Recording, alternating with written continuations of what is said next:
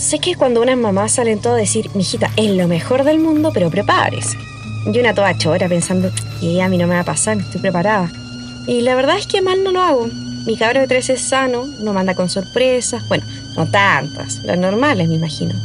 La chica de seis me salió más mañosa, tiene su genio, igual que el mío nomás, pues para qué andamos con cosas.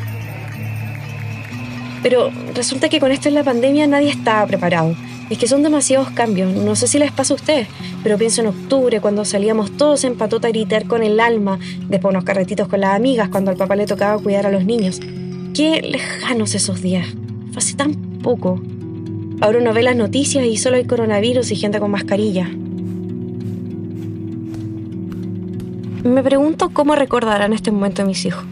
Bueno, sé que el Cristóbal lo va a recordar con mucha rabia y es entendible, los cabros de esa edad quieren puro salir. Este, te juro que está desesperado por jugar a la pelota. A veces no se aguanta y empieza a pelotearme el living y ahí se me para el corazón. Ya lo veo rompiéndome todos los maceteros. Pero mejor eso que esté todo el día jugando en el computador. Mira que ya pasamos por esa fase hace poco y no fue bonita. Fue ya tan triste y tan derrotado.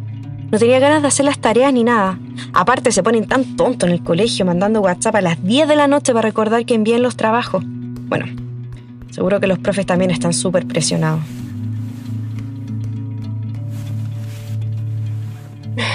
Y ahora me preocupa la chica. Volvió a hacerse pipí en la cama. Quizás nota mi cara afligida pensando cuándo se va a acabar esta cuestión. Me dice que echa de menos a sus amigos, salir a la plaza, ver a su papá, incluso ir al jardín.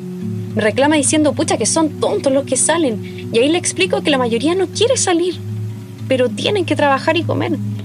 Queda media colgada con eso, así que lo dejo hasta ahí nomás y trato de no hacerle más caldo de cabeza. No sé cuánto más durará esta cuestión. Tampoco sé qué mundo vendrá después. Por ahora, la verdad, solo trato de aprovechar el máximo tiempo que puedo con mis hijos. Ir pasito a pasito por el empedrado. Total, hay que complicarse más con el fin del mundo, ¿cierto?